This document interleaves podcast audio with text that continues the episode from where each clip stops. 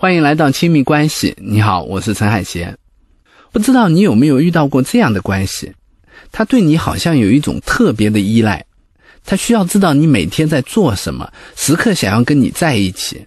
如果你脱离了他的视野，哪怕只是很短暂的时间，他都会非常警惕。他希望你随时随地跟他有一样的想法和情绪。如果你和他不同，他就会生气。也许你只是觉得这样的关系很粘人，但你不知道这背后其实就是一种关系里的怕。这就是我们今天要讲的融合共生。在亲密关系里，我和我们之间存在着一种永恒的张力，让两个人相互牵引。这种张力是怎么产生的呢？爱是一种特殊的情感共振器，它会让人们对自己所爱的人感同身受，两个人变成一种共同的情感单元。你的痛苦会变成对方的痛苦，对方的快乐也会变成你的快乐，同时你的喜怒哀乐也会影响对方。这种感觉会让人有强烈的归属感，而代价是人很容易被对方影响，受对方的限制。从我到我们的过程，像是一个自我交换的过程。一个人拿出一部分自我来和他人的一部分交换，这本身就是爱的神奇之处。可是，如果一个人对亲密关系感觉到不安全，让怕主导这段关系，那他就会很希望对方跟自己走得更亲近一点，以确认对方不会离开自己。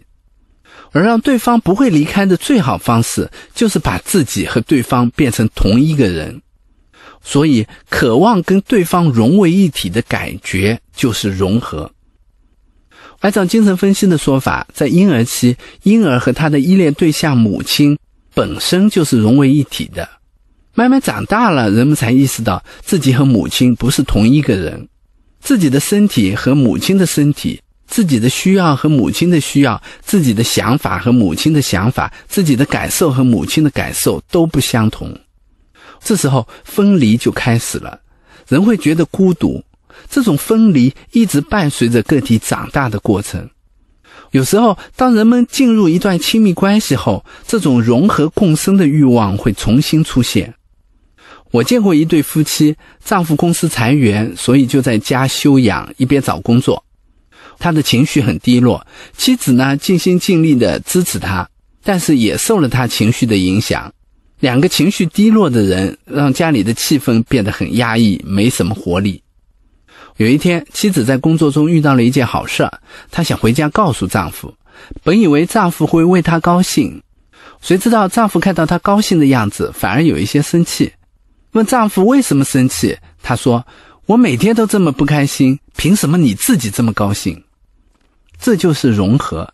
当丈夫陷入情绪低落的时候，他希望妻子跟他有同样的情绪，他特别需要这种感同身受，让他觉得自己不是一个人，哪怕这种感同身受会让他更难从低落的情绪中走出来。融合所要求的，你得跟我一样的感觉，也许缓解了孤独，却让两个人死死的保在这段关系里，失去了自我的空间。我曾经在商场里看到一对夫妻在挑窗帘，丈夫说：“我觉得蓝色的窗帘好看。”妻子说：“这个也太土了吧，我觉得还是那个条纹色的好看。”丈夫就很生气：“你的审美呢？你知道什么是好看，什么是难看吗？”妻子也很生气：“我审美怎么了？你去问问人家家里有谁买蓝色的窗帘。”两个人就开始吵起来了。我相信这种争论还是挺常见的。仔细听他们的对话，你会发现。这对夫妻很有意思。当出现差异的时候，他们不是正视和处理这种差异，而是否定这种差异，并因此否定提出差异的人。这种否定的背后，其实是渴望融合、害怕分离。越是亲近的人，人们越希望自己跟对方一致。人们从这种一致里找到了一种特别的安全感。相反，如果有不一致，那他们就会不安。在亲密关系中，融合的需要会发展出两种倾向：一种是主动的融合，表现为控制。这种关系的逻辑是，因为两个人是一体的，所以你应该听我的。如果你不符合我的想法，我就会生气。我要用我的方式来纠正你。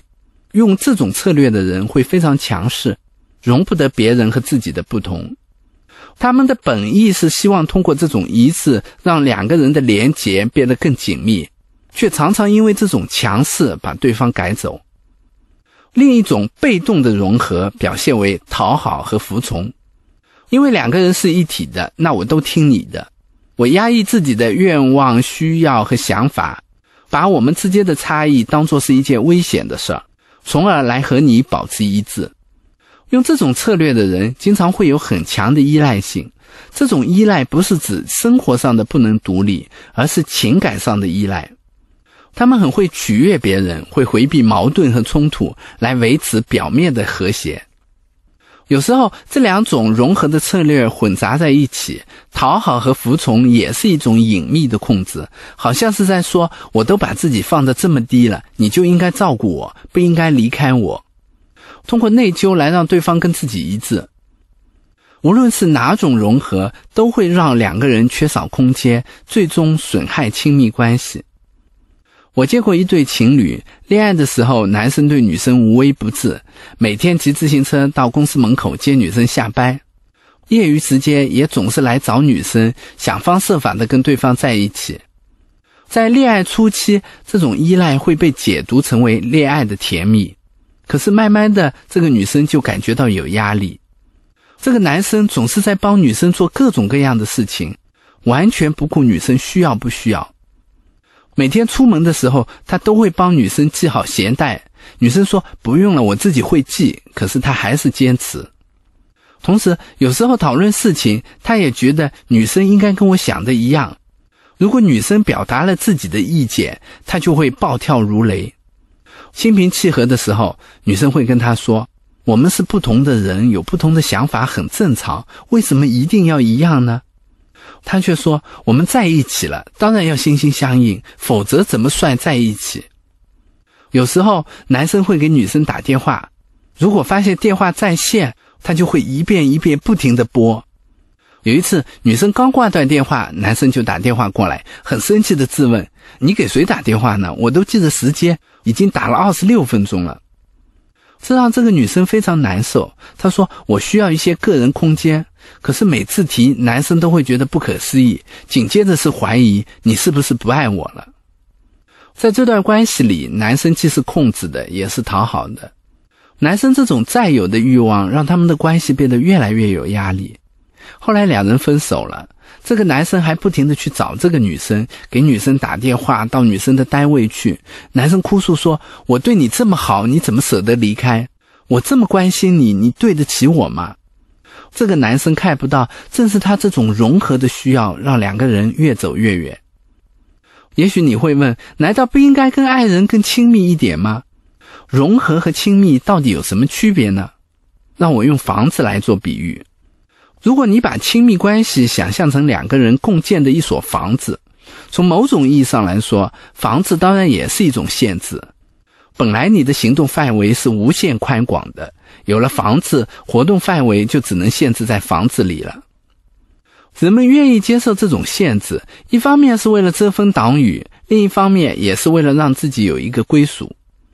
可是，如果房子太狭小，一间屋半间炕，人在里面就会觉得腾挪不开，就会觉得难受。如果你和家人的关系太过紧密，别人的感受变成了你的感受，别人的情绪变成了你的情绪，你就失去了自己的情绪和感受，就会觉得这样的关系缺少空间，就好像生活在一个很狭小的房间里一样难受。这时候，人们就会想方设法地走出狭窄的房间，离开融合的关系，去重新寻找自我的自由。讲到这儿，你就知道了好的亲密关系的标准，那就是既亲近又给彼此空间，而不是把彼此绑得密不透风。就像一个作家说的：“好的爱情只会发生在两个独立自主的自由人当中。”给你留一道思考题。你是否见识或经历过这种融合共生的关系模式？你在其中的感受是怎么样的？你觉得这种关系模式是怎么发展来的？欢迎在评论区留言说说你的想法。下一讲我们继续来讲另一种失衡的关系模式——物化。我们下一讲再见。